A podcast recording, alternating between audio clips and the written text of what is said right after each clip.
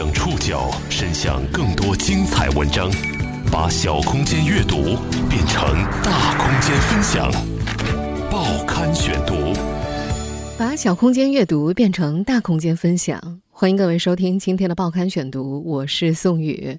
今天为大家选读的文章综合了中新网、财经周刊一月专题报道的部分内容，将和大家一起来回顾杭州保姆纵火案里的若干个细节。莫焕晶放火真的是罪该万死，反正法律会给他一个最严厉的惩罚。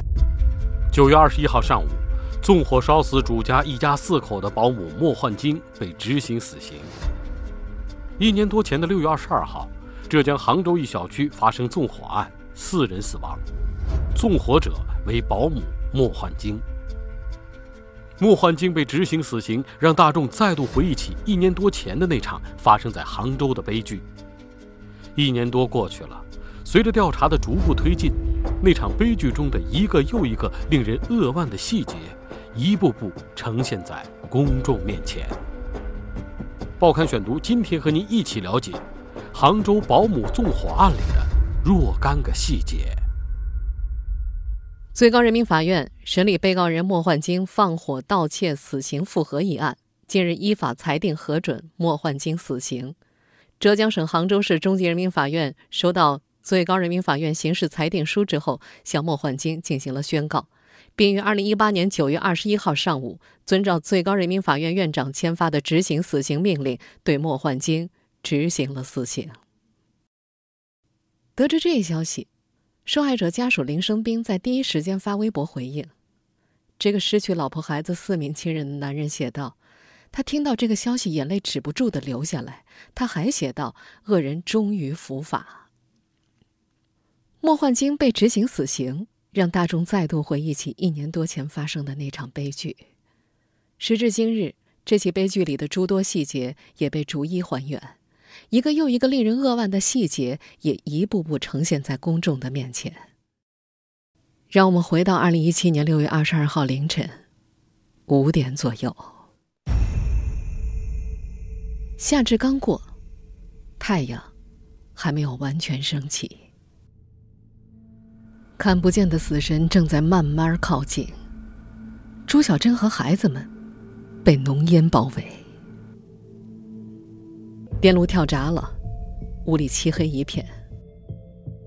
从事后的当事人转述和报警的电话录音中可以得知，在女儿的尖叫哭泣声当中，被呛醒的朱小珍迅速带着孩子们转移到了离着火点最远的次卧，她呼唤保姆。焦急地拿起手机报警，并试图联系同楼的好友和出差的丈夫。保安、消防员在起火后一二十分钟之内就陆续赶到。可是，这天早上七点左右，救援者发现的是母子四人的尸体。起火点位于客厅南侧的窗户旁。四人被发现的次卧。则在这套三百平方米豪宅的北侧，那是女儿的房间。屋内没有过火，但是全部都被浓烟熏黑了。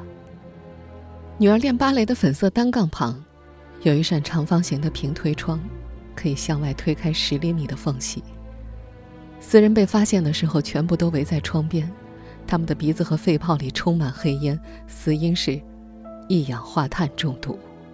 第二天我一早我就去了我们的房子，真的惨不忍睹，是一片废墟。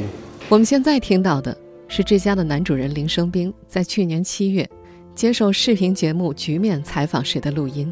去那个房间，我就是一眼泪一下子掉下来。我可以去回忆他们当时的，因为火灾当时的一些一些恐慌啊，一些无助。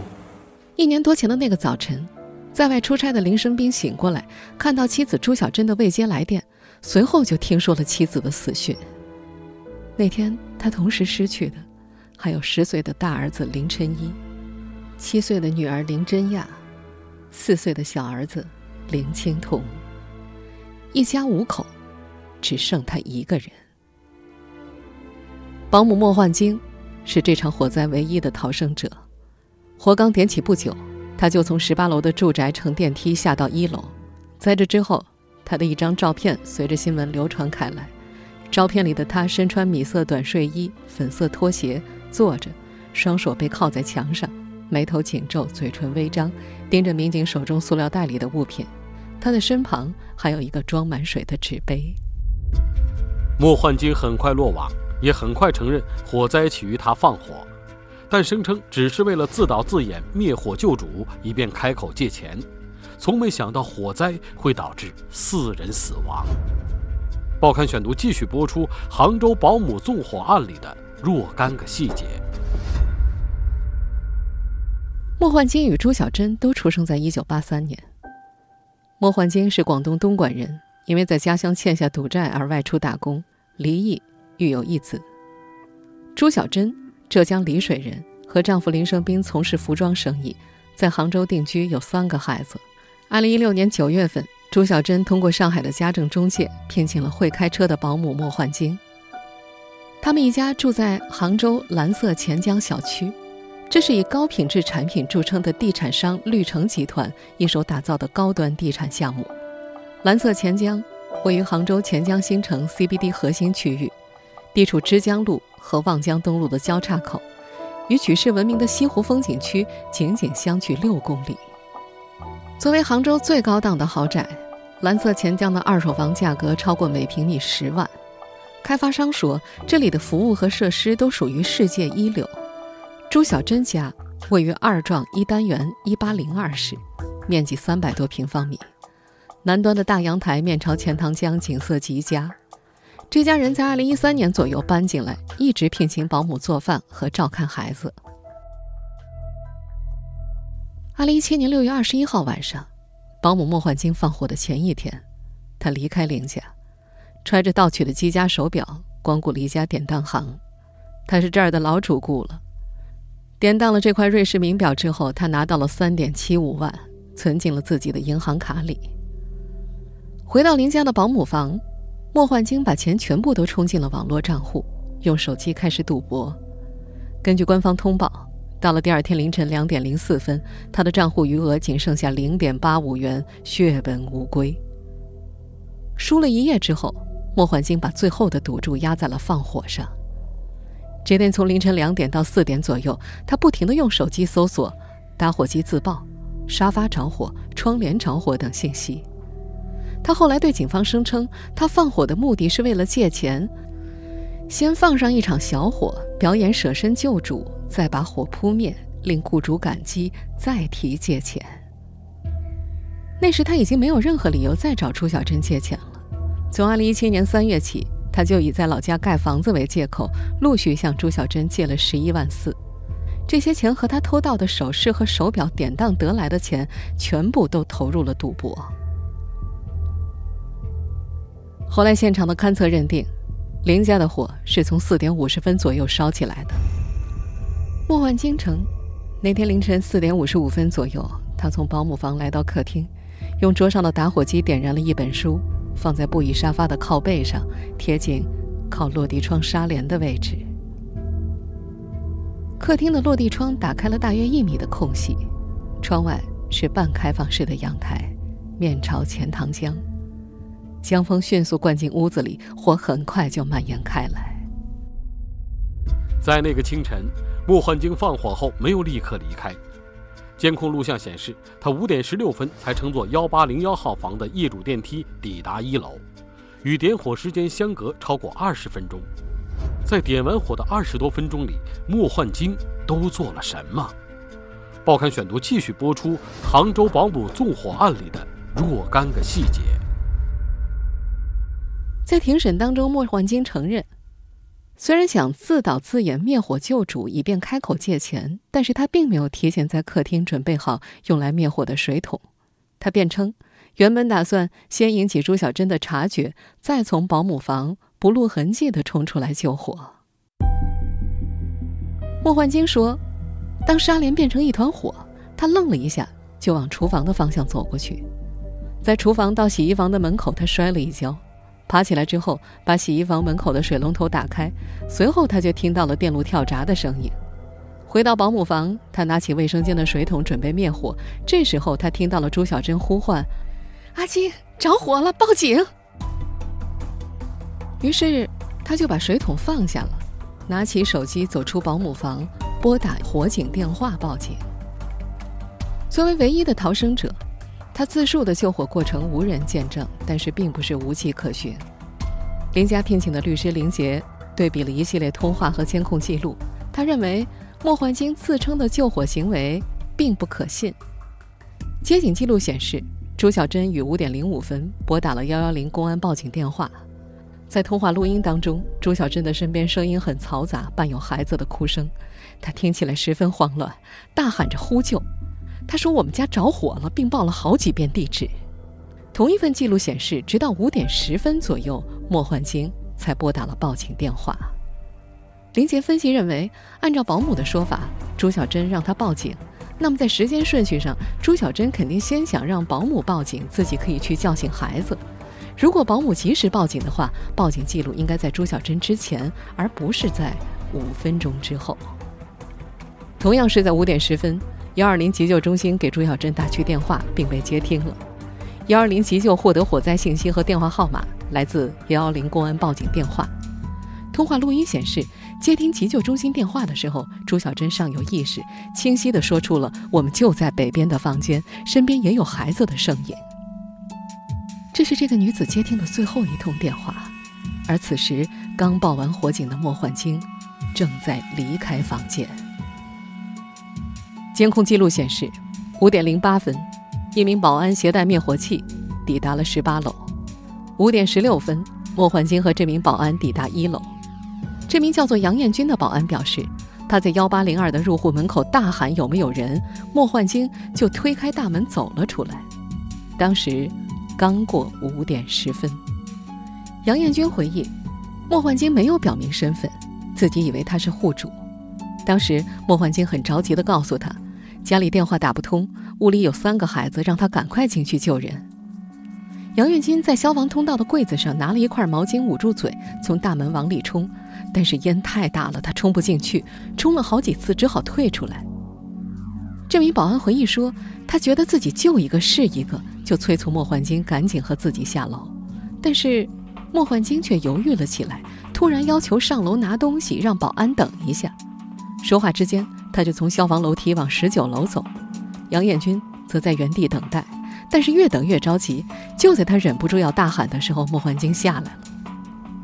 莫焕晶为什么要往十九楼走呢？杨艳军事后推测，他可能是要跑，但是楼梯是封闭的，上去也没有别的出口能下来，于是就下来了。莫焕晶从十九楼下来之后，杨艳军大声催促他赶快下去，赶紧走走走。但是莫焕晶突然说门没有关，就走了回去，随手把半开的幺八零二的大门给关上了。在这之后，莫焕晶随着杨艳军。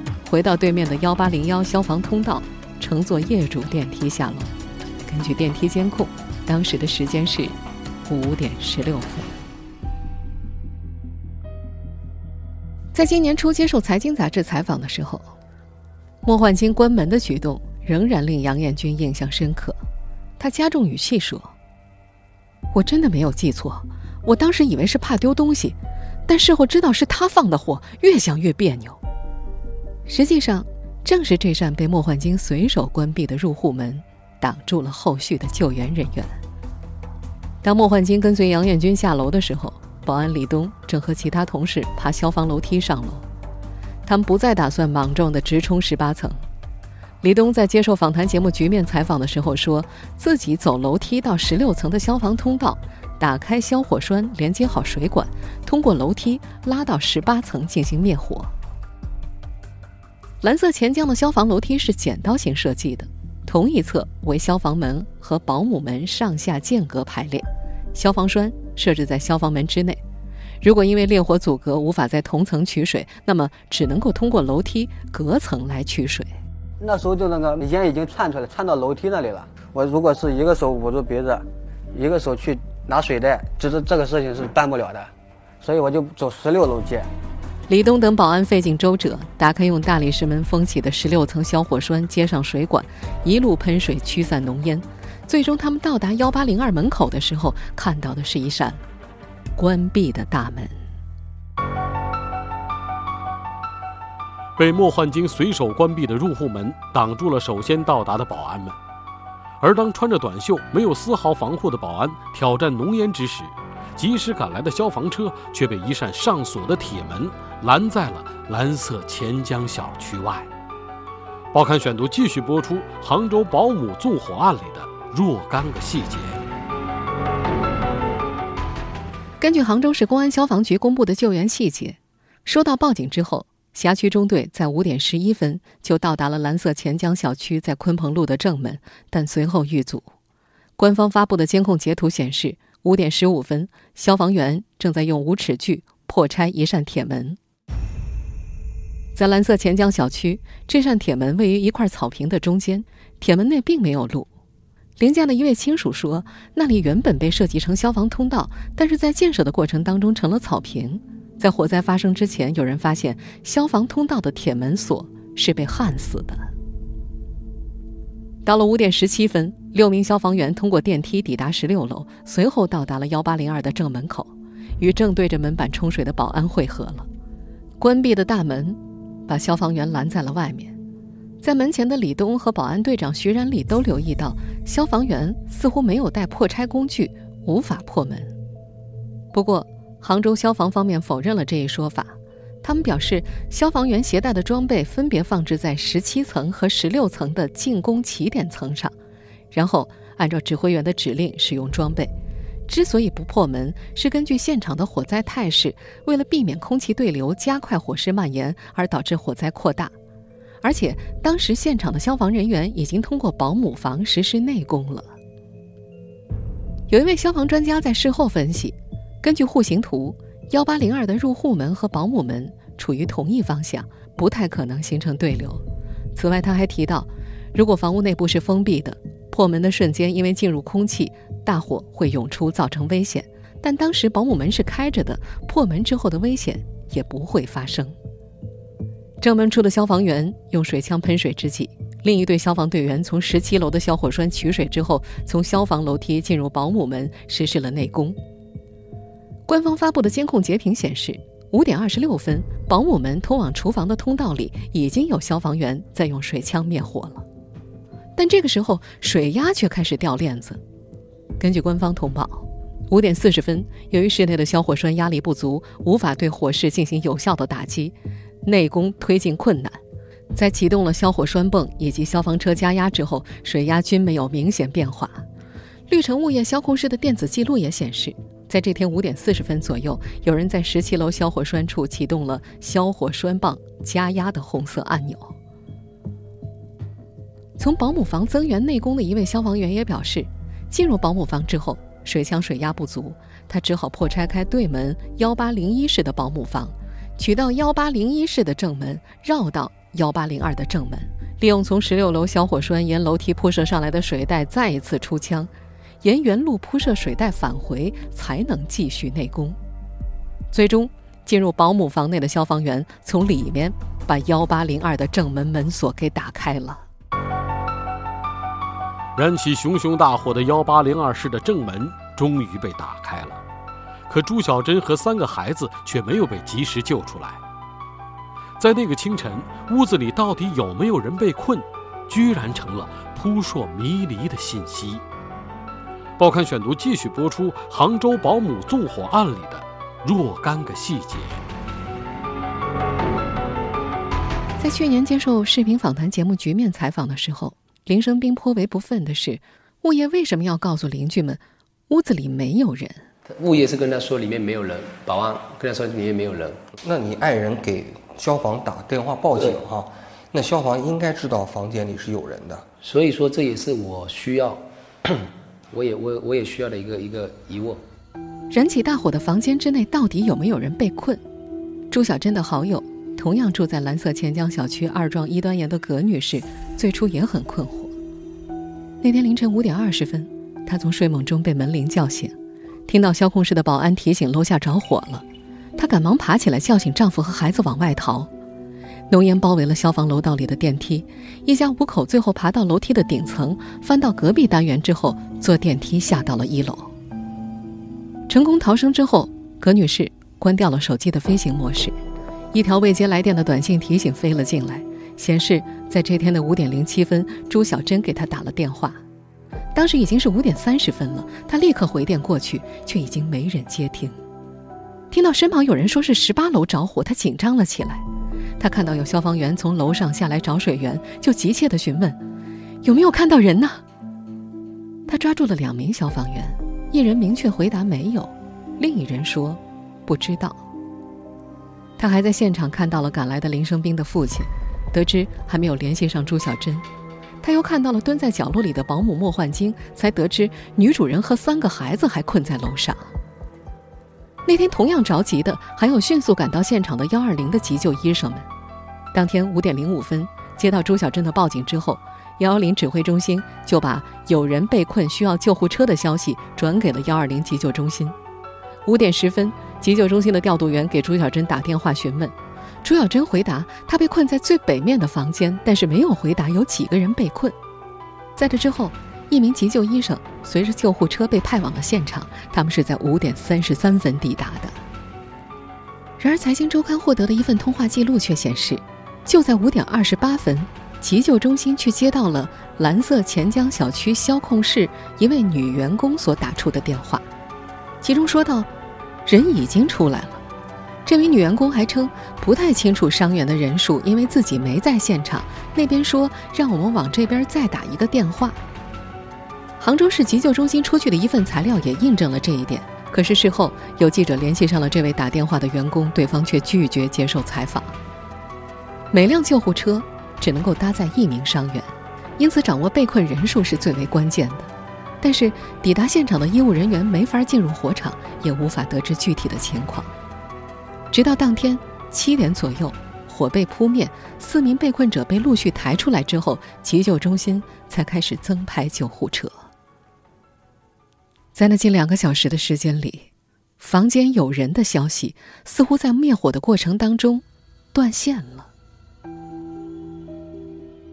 那天早晨六点十分，朱小珍的哥哥朱庆峰到达了大楼。他记得当时现场十分混乱，保姆说妹妹没下来，但保安却告诉他楼上没人。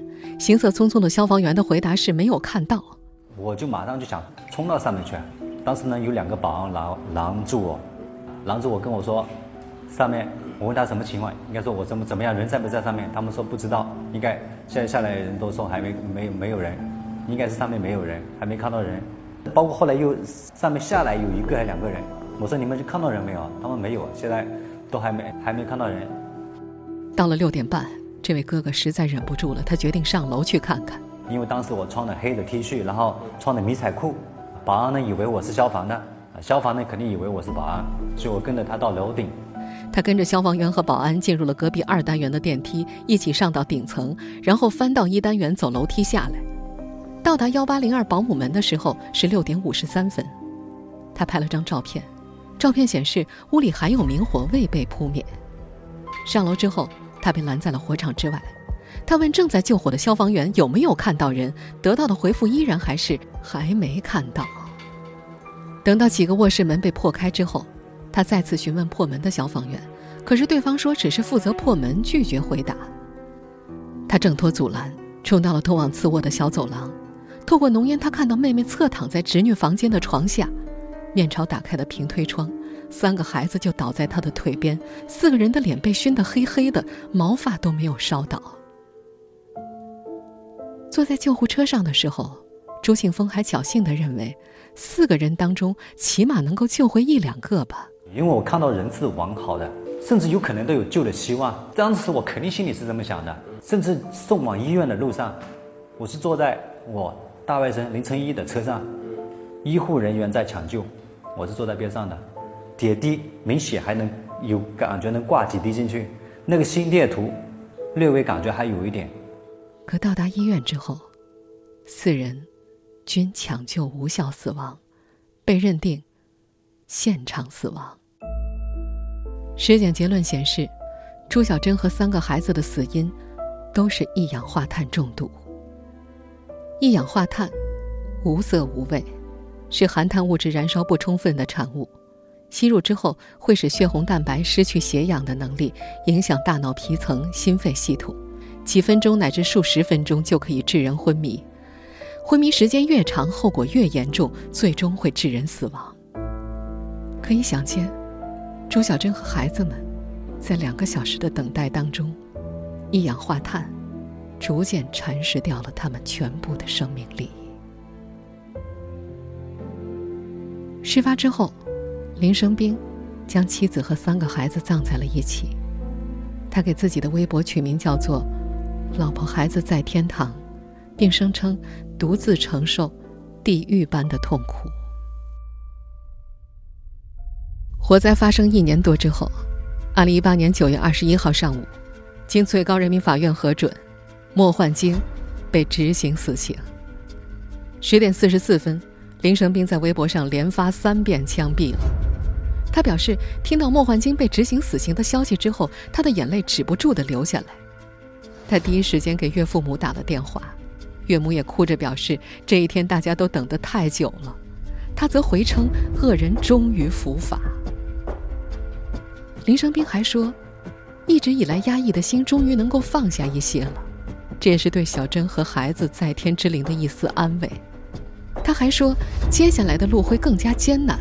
他会继续努力。妻子和儿女离开的一年时间里，他从未放弃追责。他曾于五月下旬向杭州市中级法院提起了生命权纠纷民事诉讼，被告有九家单位，涉及绿城物业公司、开发、施工、监理和消防等部门，索赔数额共计一点三亿元。林生斌的律师林杰早前也表示，只审判莫焕晶。并不能结束这一切，家属不会放弃追究其他方面的责任。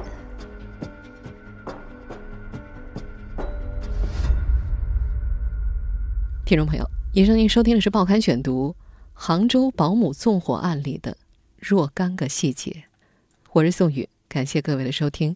今天节目内容综合了中新网、财新周刊一月份的专题报道的部分内容。收听节目复播，您可以关注。报刊选读的公众微信号“宋宇的报刊选读”，或者登录在南京网易云音乐。我们中秋假期之后再见。